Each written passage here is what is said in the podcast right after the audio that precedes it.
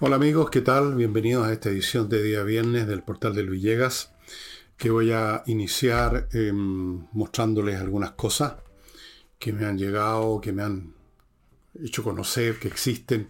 Algunas son curiosas, otras son interesantes. Por ejemplo, llegaron unas personas de una tienda, que se llama la tienda facha.cl, que hacen unas poleras así haciendo burla de esto que todos somos fachos, ¿no? Si uno no es comunista, si uno no es izquierdista, uno es facho, facho, facho, facho. Entonces ellos se han, apoderado, se han, hecho uso de esa idea y han hecho, por ejemplo, cosas como esta. Eh, entretenido. Eh, me traían de regalo una polera, pero no la recibí porque yo soy una talla muy grande y no. Pero entretenido. Tiendafacha.cl para los interesados en reírse de esta, esta obsesión de las izquierdas por ver fascistas por todos lados si no predica uno, si no comulga con sus ideas. Lo otro que me llegó, que agradezco desde luego, no es primera vez, creo que segunda vez que la editorial Planeta. ¿Es la editorial Planeta o no? ¿Cuál es esta? Bueno, el sello País 2, creo que es de la editorial Planeta, pero si no me equivoqué nomás. Em, un libro de un señor que todos quizás ustedes conozcan o que han oído hablar de él, José Ramos, Joseph Ramos, que es una persona de múltiples talentos. Este hombre uno lo ubica en el campo de la economía, ¿no? Eh, él es hispano-norteamericano, eh, ahora es ciudadano chileno, se lo, se lo otorgó por, por gracia en el año 2002, es ingeniero eléctrico, una de las más arduas de las ingenierías, la ingeniería eléctrica, doctor en economía de Columbia, profesor titular de la Facultad de Economía de la Universidad de Chile, decano en, esos lugares desde el año 2 al año 6, trabajó en Naciones Unidas, en fin, ha sido realmente muy distinguido. El año 21 fue elegido por sus pares como el economista del año. En medio de todo eso uno nos imaginaría que iba a producir este libro, que es una, un viaje, una nueve, como dice aquí, nueve miradas sobre una vida desafiante que es la vida de Jesús. Es un hombre evidentemente católico, cristiano, por lo menos José Ramos, y aquí habla, ve muchos aspectos de Jesús que son de interés incluso para los que no somos creyentes o no somos cristianos en ese sentido. Jesucristo en la poesía chilena, el contexto judío de Jesús, que era judío, como recordarán, como sabrán. Jesús como maestro de la moral, Jesús como modelo de vida ejemplar, como milagrero y profeta, Jesús liberador, en fin, un montón de cosas de este Jesús, que es el iniciador de la religión cristiana en cierto sentido. Otros dicen que el verdadero creador de la religión cristiana fue Pablo, San Pablo, el hombre que perseguía a los cristianos y terminó convirtiéndose en uno de sus padres fundadores, en el sentido que la abrió esta religión a no judíos, o sea, la sacó de la burbuja cultural, étnica, etcétera, del judaísmo hizo del cristianismo lo que llegó a ser una, una religión universal. Interesante. A mí, como buen no creyente, me encanta leer libros de teología, a Santo Tomás de Aquino, a San Agustín, y ahora voy a tener que leer a, a Joseph Ramos, no me queda otra. Muchas gracias, señores. Alguna vez trabajé en esa editorial, pero bueno, ahora estoy por mi cuenta, como ustedes saben. Y les quiero recordar que hoy viernes en la noche hay flamenco en la Casa del Jamón. Tendrían 171, al frente hay un estacionamiento subterráneo, cómodo, seguro Ustedes reservan mesa y van a estar instalados comiendo, bebiendo, picando, lo que ustedes quieran. Y con el espectáculo encima, un espectáculo fantástico. O sea, mejor manera de empezar el fin de semana no se me ocurre. Si no hay mesas, si llaman y resulta que se acabaron las mesas, ustedes van igual. Hay una barra, una barra donde se instalan, piden sus tragos y ven el espectáculo igual. Y no solo tragos, para picar, qué sé yo. Eso. Y no les voy a hablar de mis libros, que ya han quedando muy poco, así que mejor ni hablo. Sí les digo y les recuerdo que nuestra amiga de la familia, Laila Abilio, una escultora muy talentosa, está exponiendo en Holanda 100 y en esta oportunidad una parte de lo que de los ingresos que yo obtenga con estas ventas vaya a dar una fundación que se llama CAM. Nada que ver con la CAM y nada que ver con las fundaciones. Lamentable la coincidencia, pero no tiene nada que ver. Se dedica a apoyar a mujeres que necesitan mucha ayuda. Mucha ayuda. Así es, así es que si quieren darse un gusto de ver cosas lindas, de adquirir algo para su casa, hay que hacer más vida de hogar. ¿Saben ustedes que los suecos gastan mucho más plata en su casa que en auto y en, la vida, en ir a comer a los restaurantes? A ellos les interesa su casa, tenerla bonita, comprar cosas lindas, buena calefacción, repintarla, mononarla, porque dicen, en la casa uno vive. Así es que una escultura podría, podría contribuir a hermosear su casa y va a estar ayudando a esta fundación. Bueno, de mis libros no voy a hablar, digo de nuevo, porque quedan muy pocos ejemplares, pero ya saben, el Villegas.cl es las tiendas, nada más les digo. Y comencemos, tengo varios temas, hay un tema internacional que quiero tocar porque no, está muy cerca a nosotros, de Argentina, y las elecciones allá ya se vienen ya, las elecciones presidenciales y las cosas han ido cambiando un poco, y es interesante, así que me voy a meter en eso en un momento, pero voy a partir con nuestro país, contándoles y examinando lo que el contralor, el señor Bermúdez, que ya se va, le dijo, le informó a la comisión investigadora de la Cámara de Diputados acerca del tema de los convenios y de los convenios entre fundaciones y el aparato del Estado, distintas reparticiones del Estado.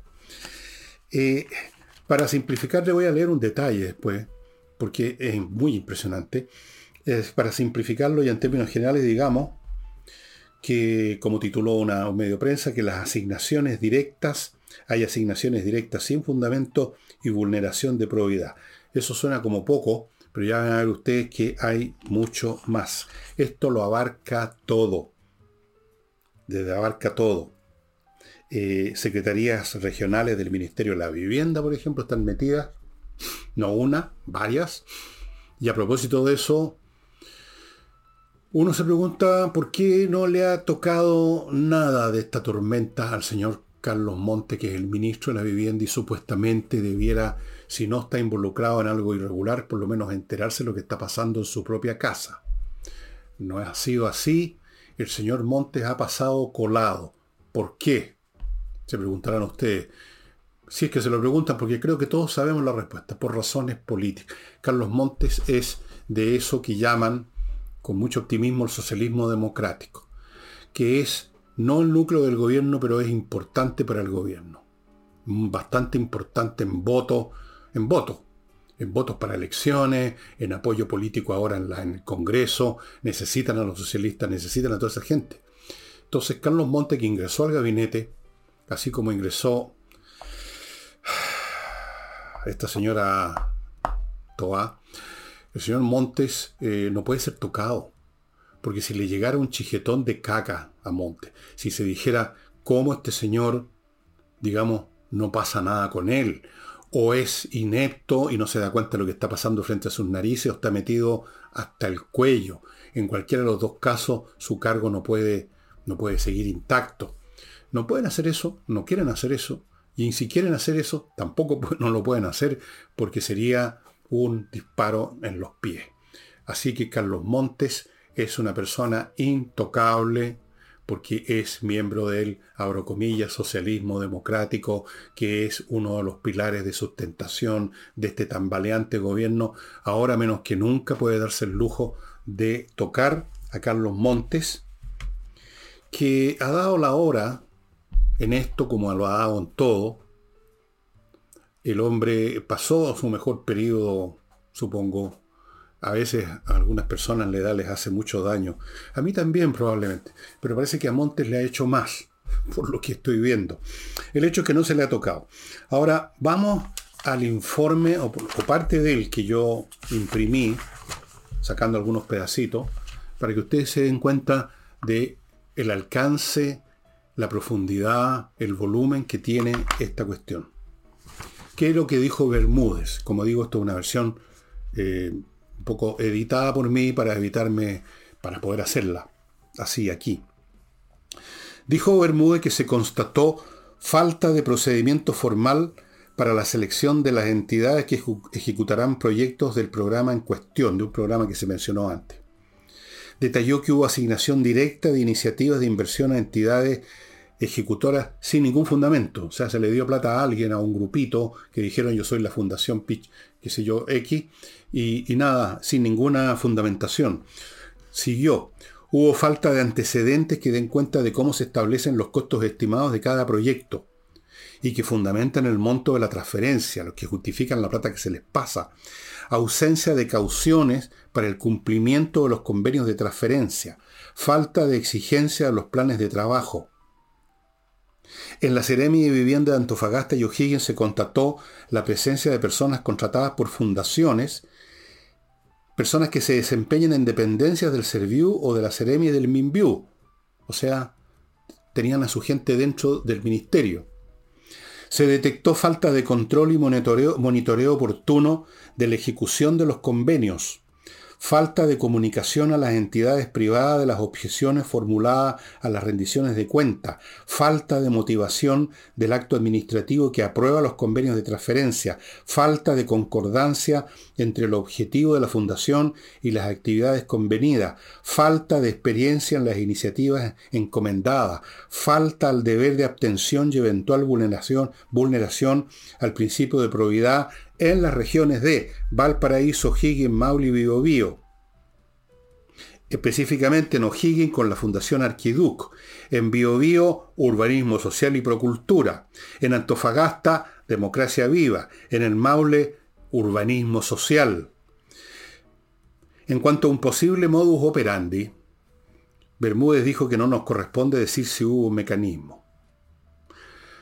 Bueno, nosotros aquí lo hemos dicho que hubo un mecanismo, más bien dicho, hemos usado otra expresión, hemos dicho que ha habido un plan, hay un plan sistemático, que esto no son actos aislados, eh, irregularidades hay puntuales, que esto forma parte, esta masa de fundaciones sacando masas de dinero del aparato público están vinculados a un proyecto de adoctrinamiento masivo por los más distintos ángulos habidos y por haber pero el señor Bermúdez no se quiso, que ya se va y que quiere seguramente vivir tranquilo, su pensión o lo que sea, no lo dijo, dijo, no, no nos corresponde decir si hubo o no un mecanismo. En cuanto a las investigaciones desarrolladas en los gobiernos regionales de Antofagasta, Atacama, O'Higgins, Maule, Ñuble, Biobío, Araucanía, Los Lagos y Magallanes, se constató la inexistencia de manuales y procedimientos relacionados con transferencias de recursos a fundaciones, corporaciones y las ONG, falta de un procedimiento formal para la selección de las entidades que van a ejecutar los proyectos de inversión, falta de o ausencia del procedimiento de selección y clasificación de la iniciativa, falta de oportunidad en la dictación del instructivo, falta de fundamento en la asignación directa de iniciativas de inversión, llega a ser agotador leer esto. Se detectaron debilidades en el proceso de asignación de recursos, falta de análisis respecto de competencias de fundaciones. O sea, no se dijo, no se vio si la fundación podía hacer lo que decía que iba a hacer. Asignación directa de iniciativas de inversión. O sea, tengo un primo que dice que tiene una fundación y que va a pintar los muros, vamos dándole platita. Eso es asignación directa falta de fundamentos en la asignación directa de iniciativas a entidades privadas ejecutoras, iniciativas aprobadas que no cumplen con los requisitos establecidos para la asignación, falta de mecanismos objetivos para la asignación de puntaje, falta de exigencias de antecedentes requeridos en el proceso de postulación. Sigo. En relación a los convenios, la Contraloría detectó falta de motivación del acto administrativo que aprueba los convenios, omisión de cláusulas de reintegro de recursos, falta de exigencia en los planes de trabajo, falta de reportabilidad y trazabilidad en el, en el proceso de transferencia. Falta, falta, falta, falta, falta.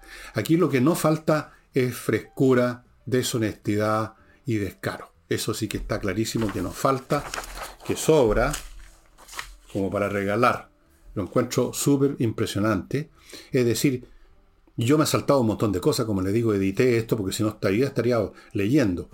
Es decir, no hay punto, en relación a cómo se hacen las cosas en la administración pública que no se la metieron por ahí, que no se la pasaron por el forro de los pantalones, por las razones que he dicho N, N veces. Que aquí les importa un huevo los mecanismos administrativos regulares, protocolares, establecidos, reglamentarios del Estado. Lo que les interesa es usar al Estado y específicamente el dinero del Estado, el dinero que en realidad es de nosotros, que el Estado nos ha sacado con los impuestos, los tributos y todo lo demás, para sus fines. El adoctrinamiento. Porque en las mismas explicaciones que, si podemos llamarlas así, las mismas cantinfladas que dijo Crispy en, la reunión a que lo citaron, ustedes ven cómo mezcla cosas. Resulta que una fundación que se le paga una cantidad estratosférica por pintar. Resulta que no, es que esa, habían otras cosas, habían unos elementos sociales, unas integraciones culturales, una serie de estupideces, que en el fondo significan estábamos haciendo acción doctrinaria. Estábamos yendo a hablar con gente. Estábamos reuniéndonos acá o allá para contarles cosas sobre, la, sobre el proyecto constitucional o sobre los proyectos que sean del progresismo. Estaban para eso, no para pintar muros. era un pretexto. Un pretexto mal hecho, por supuesto, porque los pillaron. Vamos a pintar muros de los edificios. Pero eso no era simplemente pintar muros, era una reintegración de no sé qué, de la comunicación con los extraterrestres, alguna huevada por el estilo, dijo Crispy, que no es un hombre de gran inteligencia, a pesar que estuvo como un mes, que lo estuvieron adiestrando como un mono maestrado para que diera alguna respuesta, dio, hizo el ridículo. Pero por supuesto eso no va a tener consecuencias porque se están apoderando, si es que ya no se apoderaron, de la máquina del Estado y otros órganos que cumplen a media su función, que no sancionan, que llegan, llevan las investigaciones hasta ahí nomás, eso que llaman en el lenguaje de estos políticos que francamente deshonesto, vamos a llegar hasta las últimas consecuencias. Las últimas consecuencias son las últimas antes de que se pongan graves. Hasta aquí no más llegamos porque la próxima ya es complicada para el gobierno, para los compañeros, para el, camarada que está en la moneda, para el progresismo, para el futuro de la nación. Así que hasta aquí no más lleguemos para tirarle un hueso, digamos, al público y a la prensa. Eso. Se apoderaron del Estado. Para ellos el Estado no significa nada es simplemente una vaca lechera a la cual hay que ordeñar para hacer el queso revolucionario que nos van a meter a la fuerza por el garnate si pueden. Entonces, da lo mismo. Todos estos elementos que leyó Bermúdez. Esta falta de esto, falta lo demás, ya no les importaba, no les importa. Y además no saben. Esa es la otra. Son una parvada que llegó de la noche a la mañana al Estado, y que no tienen ni idea dónde están parados, todavía no saben dónde está la máquina del café. No saben nada de administración y no les interesa saber tampoco. Ellos no vienen a ocupar cargo del Estado para cumplir con una labor pública, sino que vienen a hacerse cargo del Estado para convertirlo en instrumento del proceso revolucionario llamado transformaciones profundas. Por eso la multitud de lugares donde estas cosas ocurrieron, la multitud de fundaciones que están involucradas, la, multitud de órganos del Estado o secciones de órganos del Estado que están involucradas. Esto no es un tema puntual, insisto. La masividad misma demuestra que hay algo sistemático, que había un programa global. Esto que el señor Bermúdez se negó a decir si sí o si no y que él llamó el mecanismo. Yo lo llamo aparatchik, lo llamo también nomenclatura, lo llamo, bueno, no sé qué otro calificativo usar, pero eso es lo que es. Y lamentablemente este tema ya está pasando, ya desapareció, digamos, básicamente en la prensa, ya dejó de ser un escándalo. Ya se escandalizó la gente por una semana y ya se olvidaron del asunto por supuesto, están las comisiones funcionando, todavía hay una inercia administrativa, va el señor Bermúdez, este informe, pero no va a suceder nada. Nada. Nada en el Estado. Tal vez suceda algo en la mente de algunos, de algunos solamente de los que apoyaron y apoyan todavía este gobierno, el progresismo, a Boris, a la izquierda, a la revolución, a esto, lo demás, ya. Tal vez algunos, pero yo creo que muy pocos, van a decir, en realidad, estábamos equivocados. En realidad esta gente no son los apóstoles que vienen a cambiar la moral, que vienen a cambiar, vienen a hacer una política limpia y transparente, sino que son un atajo de ladrones. aparte de hueones. No, van a ser muy poco. Van a ser poco. De hecho, la única, la razón de fondo por la cual entes políticos como estos que están ahora en el poder, aquí o en Argentina o en otras partes del mundo, la razón por la cual están ahí, a pesar de sus desfalcos, a pesar de su incompetencia, a pesar de su deshonestidad, es porque flotan sobre un mar inmenso de ignorancia, de olvido y de tontería. Ese es el mar que les permite flotar. En un mundo en que todos fueran, digamos, perpicaces y no aguantaran lecera, esta gente no habría llegado ni una sola vez a donde están. Pero no es así. Así que, en cierto sentido, ellos pueden estar tranquilos que siempre van a contar con una base de apoyo muy sólido.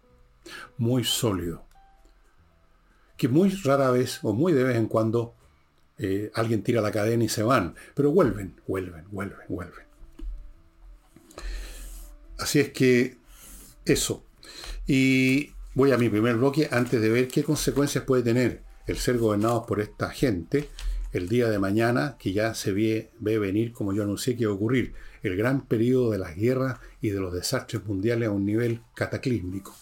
Y no estoy aquí tratando de asustarlo, sino que estoy simplemente diciendo lo que otros medios, otros analistas, otros comentaristas, no chilenos por supuesto, están diciendo en todas partes, están analizando cada uno con su propio lenguaje. Pero antes de eso, amigos, les quiero recordar, seguridad y accesos, en estos tiempos es un tema fundamental, una empresa que se hace cargo del control eficaz de los accesos a condominios y edificios residenciales, instalando los sistemas más avanzados electrónicos y de otro tipo para el monitoreo, para el control, eh, para que yo, los sistemas QR peatonales, sistemas de lectura de patentes, un montón de cosas más, para que no ocurra que los ladrones traspongan el acceso a su condominio o a su edificio, y ahí sí que ya no hay nada más que hacer, amigos.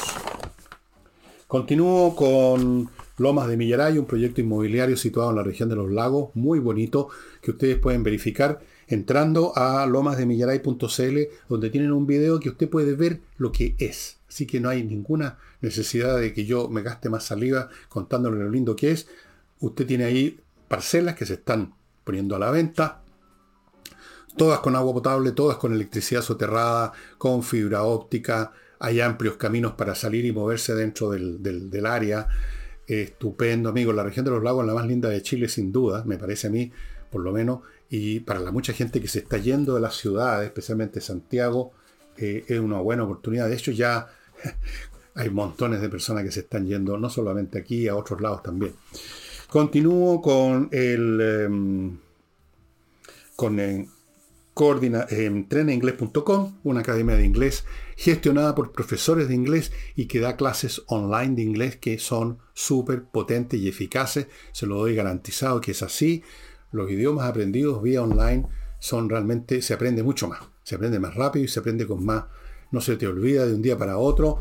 Realmente excelente, estimados amigos. Pónganse en contacto con intreningles.com y si tienen alguna consulta que no aparece en el sitio de ellos, manden un mail a coordinación y les van a contar, les van a responder sus preguntas. Continúo con este producto que me está tincando más y más, Famaba Grill. Una mesa en cuyo centro hay una parrilla de acero inoxidable, calentada por un fuego a su vez alimentado por gas, para que usted haga un asado tan impecable, tan limpio como si fueran un quirófano y al alcance de sus manos y de sus ojos para que usted en el momento que le parece agarre el tenedor y saque la carne al punto de cocción que a usted le gusta y no dejar las cosas en manos del gurú de turno. Es una parrilla gas, el calor está manejado de tal forma que no se transmite a las piernas, digamos, porque tiene un sistema de doble cámara, eh, tiene bandejas para recoger las grasas que caen, tiene, em, tiene varios accesorios, una planta churrasquera, por ejemplo, una tapa de acero inoxidable con un termómetro para usarla como para hacer pan, o sea, prácticamente como un horno, en definitiva. Un motor para hacer asado a la espada, esa cuestión que va dando vuelta, creo yo. O sea, esto es otro nivel de asado, estimado amigo, limpio, impecable y a su gusto. Me está tincando mucho. Y continúo con mi clima, la empresa chilena que instala la mejor climatización que usted pueda necesitar. Esta es una empresa que lleva siete años en el mercado, que ha sido premiada dos veces y que en este momento le está ofreciendo un servicio Prime con los mejores equipos, con, una, con cinco años de garantía en la instalación. Nadie más le ofrece eso en Chile. Cinco años de garantía. Si tiene usted una empresa y ya necesita no dos o tres de estos aparatos, sino que 10 o 15 o 20, tienen ellos planes de financiamiento especiales para empresas. Hágalo ya porque las colas ya se formaron, se están formando, se están alargando y si usted quiere el día de mañana cuando lleguen las temperaturas feroces, tener un clima en su casa por lo menos agradable, eso. Y si no llegara nunca el verano y puro frío, igual pues, si esto también sirve para calentar, es ideal. Continúo amigos, les decía que todos los indicios a nivel planetario indican que estamos viviendo un periodo que se parece mucho, por ejemplo, a otros lapsos en la historia de la humanidad en que un orden mundial se ha venido abajo, se está viniendo abajo y se produce toda clase de conflictos internos y externos, desde luego guerras. Si ustedes quieren conocer un periodo similar a este, por ejemplo, pueden ir a estudiar historia de Europa una vez que terminaron las guerras napoleónicas hasta más o menos 1870, hubo toda una serie de años de, en que el orden mundial de esa época que trataron de solidificar con el Congreso de Viena se tambaleó por todos lados. Después tenemos eh, como un ejemplo de estos tiempos de revuelta, cuando llegan a su máximo esplendor, los años previos a la Primera Guerra Mundial típico, antes de que se desate la guerra grande, grande, grande, hay como una especie de ejercicios preparatorios con guerras un poco menores. La guerra, la Primera Guerra Mundial fue precedida por las guerras, por tres guerras en los Balcanes, tres guerras para nombrar solo algunas, y muchas tensiones políticas internacionales muy potentes que estuvieron a punto de, hacer estallar una guerra antes de 1914. Estamos viviendo tiempos similares y peores, porque ahora el nivel de conflicto no es solo en Europa, sino que es a nivel global, y estamos hablando no de países europeos con un poder importante, pero que no se compara, no es ni la sombra lo que los poderes que tienen, los poderes militares, Estados Unidos, Rusia y China, y también podríamos agregar otros que tienen armas nucleares, la India, Pakistán, Israel, desde luego, eh, Francia, Inglaterra, todos esos países tienen armas nucleares. Y el orden mundial que se estableció después de 1945 y el veranito de San Juan después de la caída del muro de Berlín, eso se está cayendo a pedazos y ya estamos viendo consecuencias que nadie hubiera imaginado hace unos dos, tres años atrás. Una guerra en plena Europa, Rusia con Ucrania una situación que puede llegar en cualquier momento a generar, aunque sea una escaramuza militar, en la zona del Indo-Pacífico por la ambición china de hacerse de Taiwán, que no quieren ser parte de China, se sienten un país distinto y llegaron a ser un país distinto sin duda alguna. Pero los chinos consideran que es una provincia de ellos y que y que tiene que volver al seno materno, aunque sea a balazo limpio. Hay muchos focos de conflicto. ¿Para qué hablamos de lo que está pasando en, medio, en el Medio Oriente en este momento? El tema está creciendo ahí. Entonces estamos viviendo un periodo terrible. Cualquiera de estas cosas, con un poquito más que se agudicen, va a producir una conmoción económica, para ir por lo más simple, feroz. Y yo me pregunto, ¿Está preparando, está preparado o se está preparando el gobierno chileno en vista de esta situación que la veo, no, la veo solo yo, sino que la ven muchos observadores? ¿Se está preparando para qué va a hacer el día de mañana? Que haya una escaramuza en la zona del Indo-Pacífico y allí donde pasa el 70% de la carga mundial que hace funcionar la economía se paralice. Imagínense ustedes la catástrofe económica que significa eso y las situaciones secundarias que va a, generar una situación de esa, porque entonces países menores que han tenido, se han contenido en hacer algo por el orden mundial, por lo que hacen los más grandes, van a sentir que en medio del río revuelto van a poder hacer de ellos también tomar en, iniciar sus propias actividades militares o lo que sea. Vamos a vivir tiempos súper complicados. ¿Y a quién vamos a tener en el gobierno? A la cohorte política más inepta que ha existido en Chile desde Bernardo Higgins en adelante.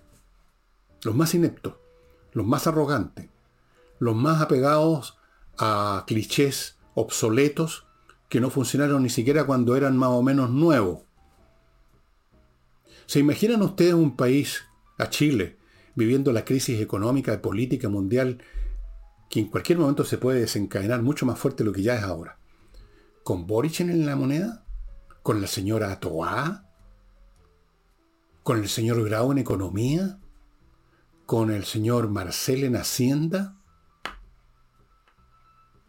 con los segundos pisos, con los Crispi y otros fulanos por el estilo. ¿Se pueden ustedes imaginar cómo se las arreglaría Chile en el momento en que necesitaría la gente más inteligente, más fuerte, más íntegra, más honesta y más patriota? ¿Se pueden imaginar a estos personajes enfrentando una catástrofe mundial? ¿Se ha puesto alguien a pensar? ¿Alguien ha dado la instrucción para que siquiera un funcionario de carrera, por último, que algo sabrá en el Ministerio de Relaciones Exteriores, en Hacienda, en Economía, etcétera, estudie qué se va a hacer en caso de que se interrumpa prácticamente del todo el comercio mundial?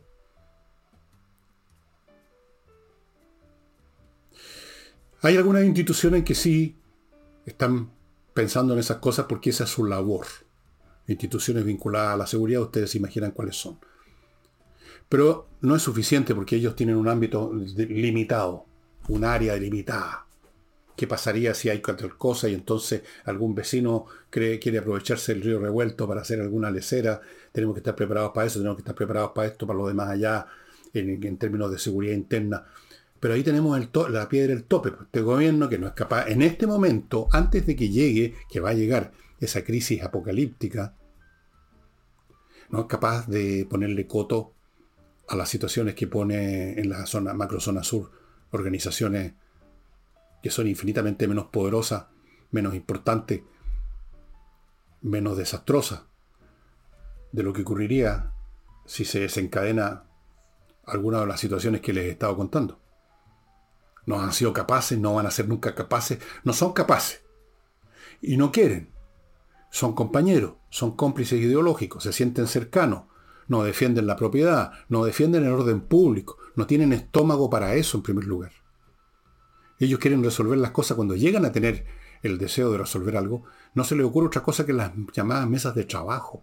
No tienen gente inteligente que mueva, que toque los botones debidos, que tome las decisiones en el momento debido. ¿Se imaginan ustedes, para poner un ejemplo mínimo incluso, qué hubiera pasado si hubiera estado gobernando esta gente cuando pasó el tema de los mineros que quedaron atrapados?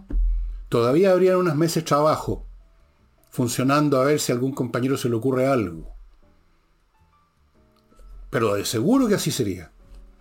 Porque son ineptos.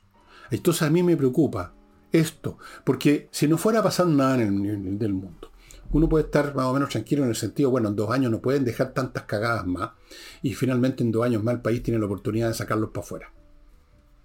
Pero en dos años más, Probablemente, es bastante probable, yo no digo que es seguro, pero hay una alta probabilidad, yo diría entre un 50, 60 70%, de que vamos a tener una crisis mundial más grande de la que tenemos ahora con la guerra ruso-ucraniana y con la situación que se vive en Medio Oriente. Y que va a crecer. ¿Y qué pasa si hay una escaramuza, como les digo, entre Estados Unidos, Taiwán y China continental en la zona del Indo-Pacífico? ¿Y qué pasa si se desencadenan otros conflictos que han estado contenidos dentro de los marcos ya desfallecientes y que están en trance de desplomarse el orden mundial? Hay muchos otros focos de conflicto. Bueno, eso es lo que me preocupa. Porque ¿qué vamos a hacer en ese momento con esta clase de gente en el gobierno? Pues yo no tengo la, más mínima esperanza, no me hago ilusiones de que en vista la situación se van a se van a avispar. No, eso no va a pasar porque no hay no hay no hay no hay, la materia prima ahí. Se podrían hacer discursos, se podrían a lloriquear, se podrían hablar de las crisis humanitarias, hablar, hablar, hablar. Hablarían aún más de lo que hablan ahora, pero hacer hacer lo que es debido con las medidas que sea necesaria por duras que aparezcan. Hacer lo que es necesario a veces implica amputar, como lo saben los médicos cuando llega un caso de ese tipo. Pero para eso hay que tener una persona que esté dispuesta, que, que sepa cómo se amputa y que tenga,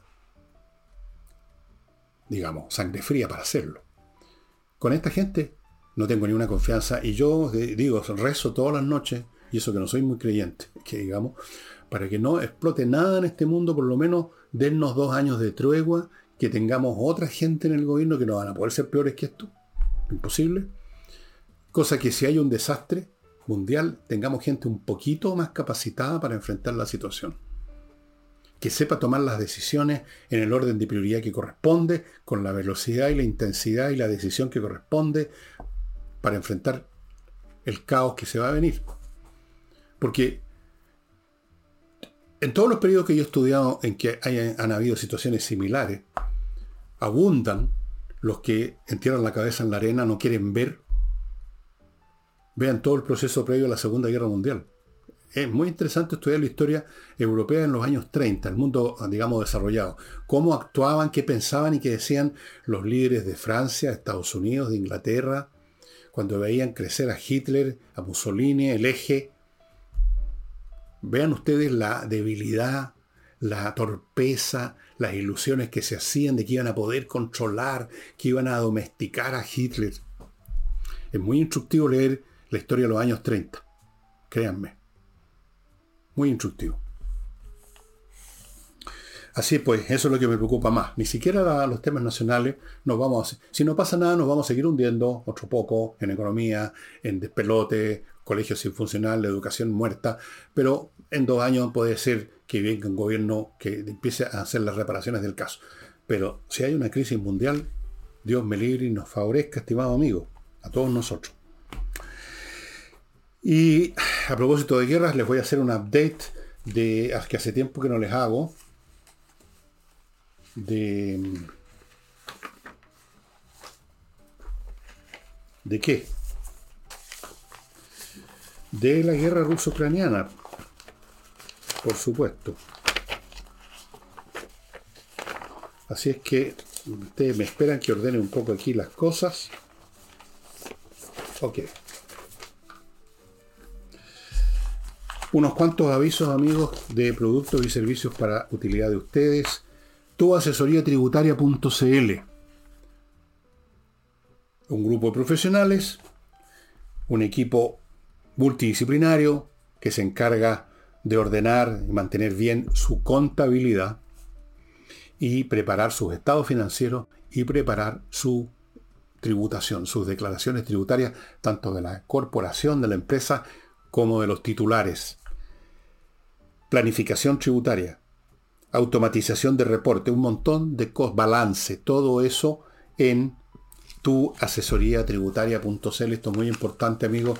Yo creo que todos tenemos la experiencia que si alguna vez nos hemos equivocado, en el caso mío, never, pero uno comete el más mínimo error, una declaración mal hecha, una cosa que no se declaró, a veces no es culpa de uno, sino que del proveedor que no hizo la declaración, porque todo está eh, entrelazado y empiezan los mails que cuidado, que la multa, que tiene que declarar de nuevo. Entonces evites esos problemas con tu asesoría tributaria. Continúo con kmmillas.cl, la empresa que le compra sus millas acumuladas por sus vuelos. Si usted no las va a usar, véndalas porque si no va a perderlas. Desaparecen en cualquier momento, hay un reset, usted se queda con nada. Vaya a kmmillas.cl y le van a pagar bien, están pagando muy bien. Continúo con compreoro.com la oportunidad para tener una potente eh, póliza de seguro con oro y plata. En este momento están presentando una oportunidad para usted que llaman mi primera inversión, que es una monedita hecha en Canadá, con, gráfica y todo, con un, un diseño que tiene capacidad de circulación, de extender, que usted compra por 89 mil pesos y usted puede estar seguro que nunca va a bajar ese precio, sino que lo va a subir el oro, así como la plata, nunca pierden su valor. Son metales preciosos, son valor en sí mismos. Compreoro.com.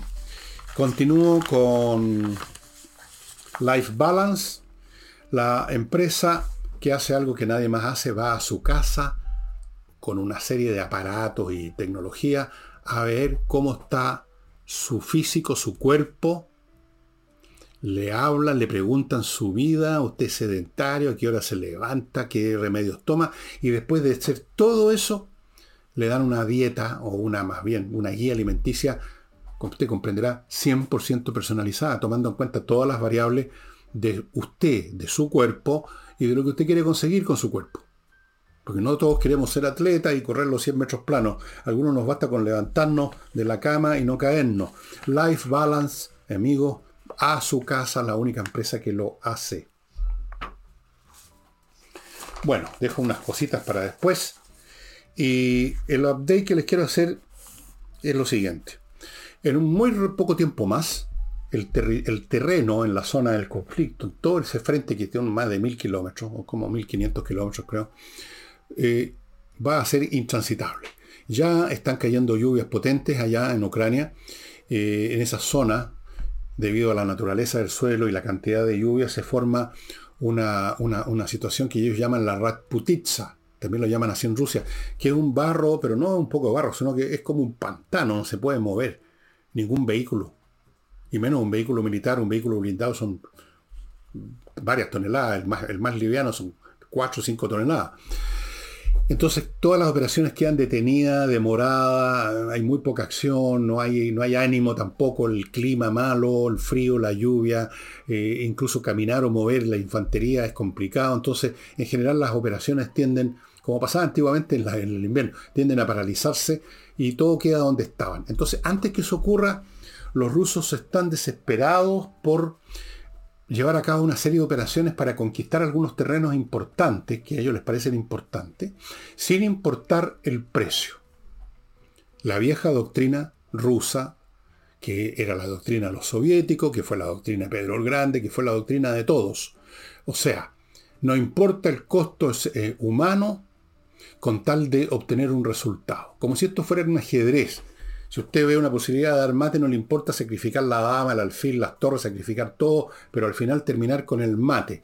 Aquí no hay mate. Aquí a lo más habría la conquista de un punto que supuestamente tiene alguna importancia política o táctica. Por ejemplo, es el caso de Abdivska, que es una ciudad en Ucrania que los rusos quieren envolver, rodear. Y para eso han llevado acá hasta Abdivka, digamos, y por aquí y por acá han mandado oleadas de tropas que han sufrido pérdidas catastróficas en hombres y en material. Docenas, cientos de vehículos blindados destruidos por la artillería, por los misiles antitanques, por las minas. Miles, se calcula 6.000, o sea, más, más o menos el tamaño, casi una división de infantería completa aniquilada. Muertos, los heridos deben ser el triple, se calcula, porque siempre por un muerto hay tres heridos en las operaciones militares, más o menos ese es el, promedio. O sea, ha sido una debacle. Pero a los rusos no les importa. Al alto mando ruso nunca le ha importado. Ellos piensan de la siguiente forma. Los que mueran no van a poder reclamar porque están muertos y los que sobrevivan van a estar tan contentos de haber sobrevivido y haber conquistado el punto a los cual lo mandamos que no va a haber ningún problema. Da lo mismo lo que cueste, la cuestión es tomar este punto.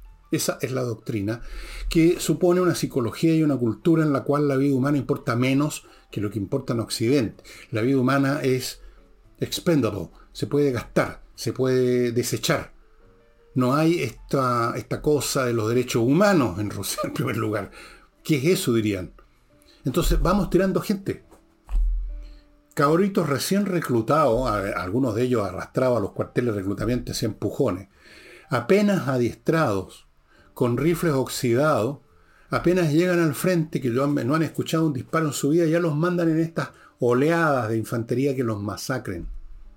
Ha sido un crimen. Y en eso están. En este momento están organizando un tercer ataque masivo después de haber sido eh, diezmados los dos anteriores.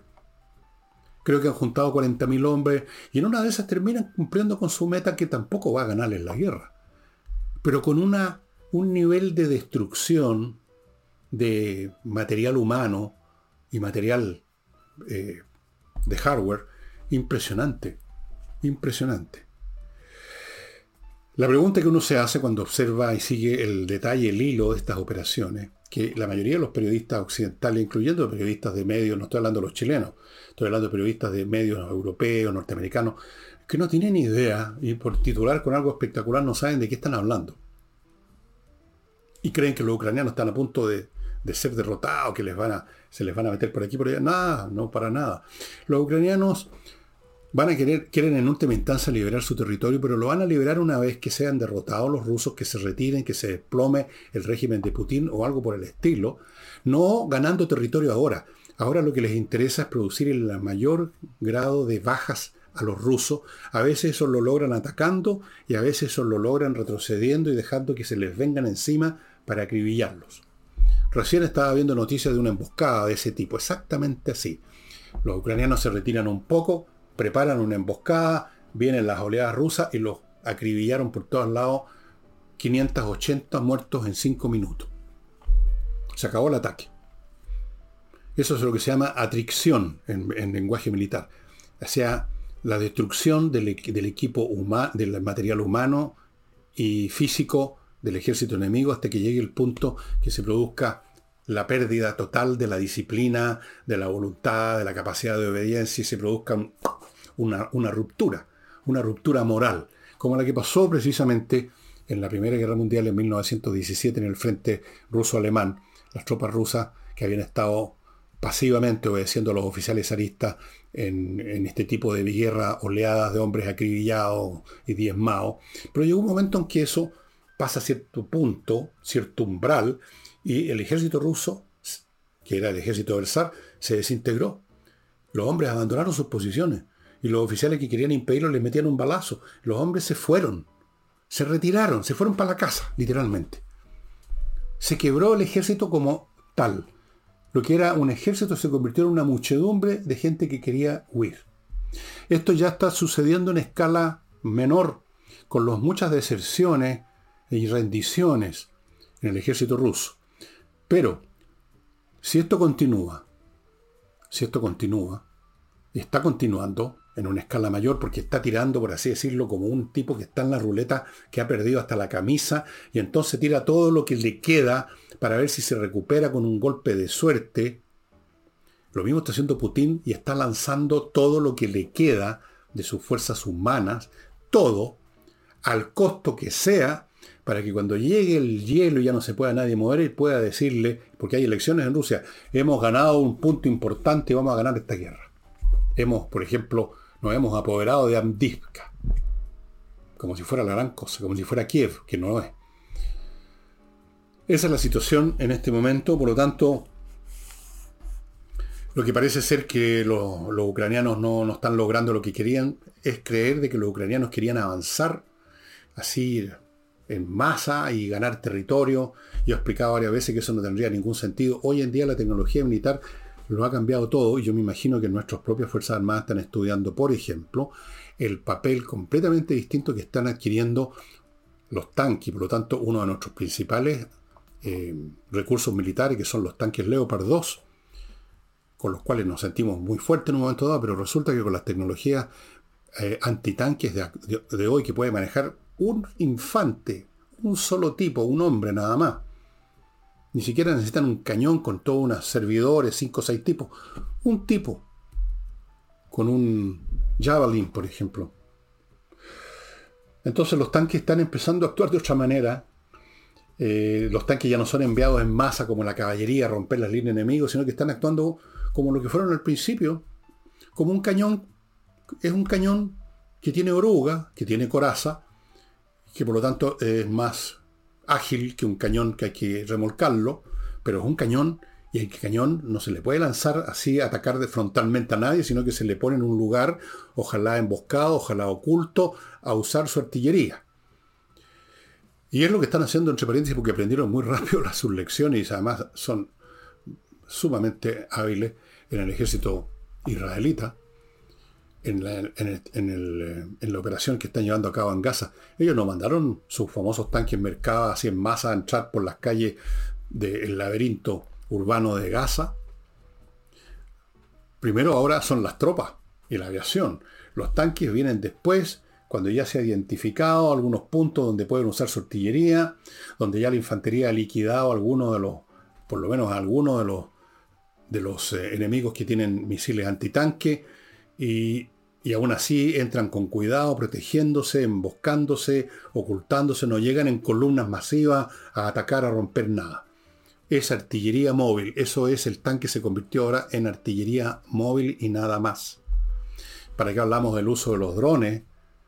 ¿Cuántos tanques rusos que cuestan millones de dólares han sido destruidos por un objeto que vale 200 dólares y que le deja caer un proyectil que perfora la coraza de la parte de arriba del techo del tanque y explota en su interior y hace explotar la munición y el, tanque vuela en pedazos. Quizás ustedes han visto algunos videos en YouTube sobre eso. Entonces, el uso táctico del tanque cambió completamente. Entonces ya no se trata de ocupar terreno, avanzar en columna y entonces las tropas enemigas se salen en estampida, en huida. Eso ya no ocurre. ¿Qué saca uno con ganar un terreno donde no hay nada y uno queda ahí en, a, descubierto, blanco de la artillería antitanque, blanco de los aviones, aviones antitanque especiales, espero que, yo supongo que evidentemente que nuestras Fuerzas Armadas tienen gente muy competente. Creo que de todas las instituciones del Estado chileno, la gente más competente está en el ejército. O sea, en las Fuerzas Armadas chilenas, las tres ramas. Y seguramente están tomando en cuenta el tema de los drones, que es una nueva arma, una arma y al mismo tiempo un sistema de vigilancia increíble, porque usted puede tener un dron del porte de una casa, como una especie de avión, manejado a control remoto, puede tener un dron no más grande que este mouse, o más chico, pero capaz de ver mucho y mandar información. Las nuevas tecnologías están cambiando completamente la forma como se hace la guerra. Por eso, volviendo a Ucrania y Rusia, lo que está haciendo Rusia de, al estilo 1914 enviar oleadas de tropas y de tanques que se lo hagan pedazos es francamente increíble. Solamente entendible, comprensible por el hecho que a ellos el tema humano les importa bastante menos los muertos no van a reclamar y los vivos van a estar muy contentos. Es lo que pasó en la Segunda Guerra Mundial. Los rusos le ganaron a los alemanes al final, pero les costó 12 millones de soldados. Bueno, vamos ahora a, a otra cosa. Al señor Sergio Mico, que dirigió el Instituto Nacional de Derechos Humanos, lo invitaron a la, Escuela de Derecho de la Universidad de Chile ah, para dar una charla o para hacer una, exposición relativa a un tema. Y en la entrada lo funaron gente del Partido Comunista, del grupo, algún grupo del Frente Amplio, no sé cuál exactamente da lo mismo, son todos lo mismo. Le gritaron de todo, lo típico, y mm,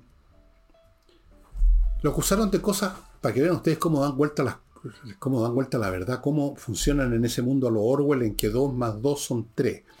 Lo acusaron de ser, textual aquí, uno de los actores que obstruyeron el camino para la verdad y la justicia. Y en realidad, ¿cuál fue el camino que obstruyó Mico? El camino que Mico obstruyó, exactamente al revés, fue el camino que iba a la mentira y el golpe de Estado, cuando quisieron que Mico dijera que no sé en qué lugar el, gobierno tenía a 200 o 300, no sé cuál número, era un número grande de gente que la estaban interrogando y torturando. Con eso, si Mico lo decía, era, tocar era poner la luz verde para hacer un acto, una acción que no sé exactamente cómo lo iban a hacer, para saltar, para llegar a la moneda y sacar, digamos, a pellones a, Piñera. Un golpe de Estado muy original, en cierto sentido. De hecho, el propio Sergio Mico ah, estuvo tratando de encontrar un concepto para definir este nuevo tipo. El Piñera también, este nuevo tipo de golpes de Estado, llamémoslos en cámara, golpes de Estado civiles, podríamos quizás llamarlo, o populares, un golpe de Estado popular, un golpe de Estado del pueblo. No quiso mentir, no quiso sumarse a eso que habría sido un desastre para el país, para todos los involucrados, porque quizás habría habido resistencia armada, en la moneda, para eso están los carabineros ahí, no sé lo que habría sucedido. Iba a ser una catástrofe, sobre la base de una mentira. Entonces Mico tuvo el valor suficiente para decir, no, eso no es verdad. Y ahí quedó marcado. Y entonces ahora lo funan y le dicen que él obstruyó el camino para la verdad y la justicia. Ese es el concepto de verdad y justicia que tienen estos personajes. Bueno, hubo por supuesto eh, una crítica a esa acción, de esa funa, incluso gente de la izquierda, pero la JJ, en la Juventud Comunista y la Convergencia Social insistieron, ellos son, lo, en, que era razonable, que era legítimo, y dijeron esto que estoy diciendo, que fue uno de los autores que construyeron. Lo dijo uno de ellos, da lo mismo quién. Ahí los tienen ustedes. No han, no han aprendido nada y no han olvidado nada. No aprenden nada. Y eso es lo que los lleva eventualmente a estos grupos al desastre, a la derrota y a veces a cosas aún peores. Su obstinación, su falta de entendimiento de cómo son las cosas, su falta de honestidad consigo mismo y con los demás, su, la facilidad con que ven las cosas al revés de cómo son, la manera como se engañan con sus propias frases hipnóticas de cliché, la mala conciencia, en otras palabras, porque hay que tener mucha mala conciencia para decirle a Mico, que fue un hombre valiente en ese momento, de no sumarse una mentira descarada, decirle que fue exactamente lo contrario, que fue un obstáculo para la verdad. Bueno, gente que está en esa postura mental, gente que además se congrega para empatota, cobardemente, fregar a una persona. La funa es eso. Esa gente está moral e intelectualmente condenada siempre al fracaso como ya está ocurriendo con su gobierno y como va a ocurrir en todas las circunstancias, salvo quizás en la votación del plebiscito de salida, porque si acaso gana el rechazo, ellos se van a apoderar del rechazo como que si fuera una victoria, pero eso es más falso que es como que yo dijera que lo que gana Bill Gates es mío y que yo lo gané. Es una mentira. O sea, se van a, en eso también van a mentir. Van a arrogarse una victoria que nunca fue de ellos. Y además, ¿qué clase de victoria? Negar una nueva constitución. Y para, para seguir con la de Pinochet que ellos tanto detestan. ¿Se dan cuenta la quiebra moral y mental, intelectual? Peor que intelectual, porque uno nace medio leso, no tiene remedio, pero moral. Ahí, ahí uno tiene una responsabilidad con las decisiones, ¿verdad? Están condenados al fracaso. Cada vez que ocurren estas cosas, unos cuantas personas más de las que todavía creyeron en ellos, de los que todavía creyeron en las transformaciones profundas, de los que todavía creyeron en que esto eran socialdemócratas, el progresismo, la modernización, al final terminar con la injusticia, un mundo feliz, maravilloso. Todos los días gente como esa que alguna vez cayó en esa trampa, despiertan y se dan cuenta con este acto, con el de más allá, con el de más acá, con la sinvergüenzura del segundo piso, con lo de las fundaciones, poco a poco va creciendo la masa que los detesta. Y por lo tanto, poco a poco se están cavando su propia tumba. Y no se dan cuenta. no se dan cuenta. Por lo menos la enorme mayoría no se da cuenta. En el socialismo democrático parece que se dan cuenta porque he escuchado algunas voces por ahí que dicen que todas estas situaciones demuestran, a propósito de lo de Crispy, no me acuerdo quién lo dijo del, llamado socialismo democrático, que esto demostraba que había que tener gente del socialismo democrático en el segundo piso, para salvar el barco. Pero el barco no tiene salvaciones, señores del socialismo democrático. El barco está haciendo agua por todos lados, no tiene fondo. Está echando borbotones. Se están hundiendo están hundiendo completamente y no hay botes salvavidas. Bueno, para algunos de ellos sí.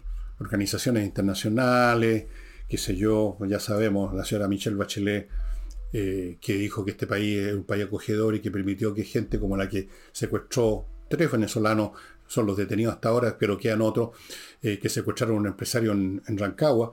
Bueno, ella indicó el camino. Hay unos botes salvavidas para algunos, pero no para todos, ¿ah? como en el Titanic. No hay botes salvavidas para todos, solo para los más importantes, solo para los VIP de la izquierda.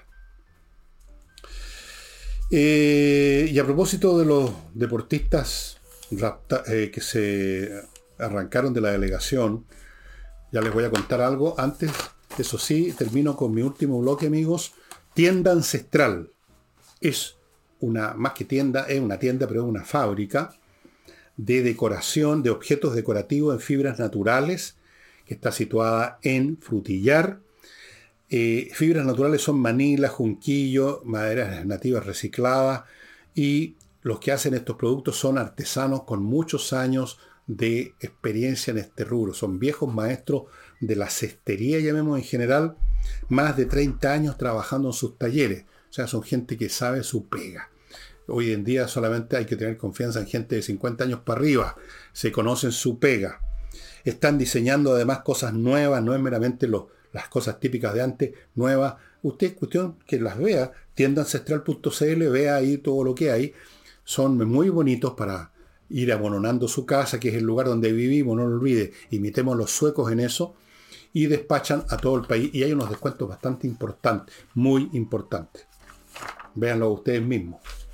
Sigo con Edisur, que es esta editorial con títulos de autores importantes que los está esperando en compañía 1025 y les repito, en este momento en, algún, en alguna etapa está la producción del libro Parasitismo y su versión, que entiendo que ya lo están poniendo a disposición de ustedes en venta en el sitio de ellos, edisur.cl.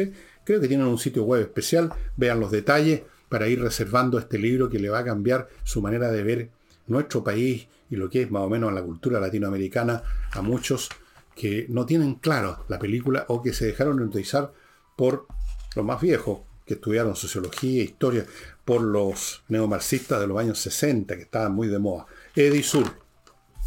Y termino con Ángel Hey, el corredor inmobiliario que todavía es capaz de vender por sus técnicas innovativas y porque le dedica toda la semana corrido al tema. Eso le permite obtener resultados. Vale. Así que si usted está pensando en vender un inmueble, póngase en contacto con él.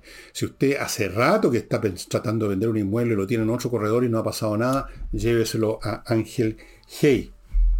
Bueno, eh, hay una nota de prensa donde una de las deportistas cubanas que se arrancó, que era la capitana en el equipo de hockey, se llama, eh, em, el apellido es milanés, eh, no me entiendo mi propia letra, de repente creo que es Junia Milanés, da lo mismo, y con todos los detalles de cómo se vive en Cuba todavía hoy, después que han transcurrido más de medio siglo de la maravillosa revolución cubana, siguen allá en la miseria, fuera de la opresión política.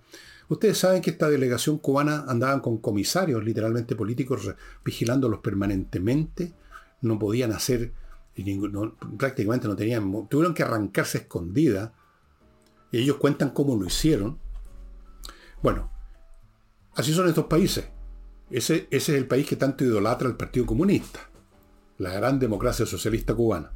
Ahora, respecto a la petición de refugio, que ya hay seis o siete que se presentaron para eso, eh, el Partido Demócratas, este partido que salió de la democracia cristiana, emplazó a Boric a conceder refugio a los cubanos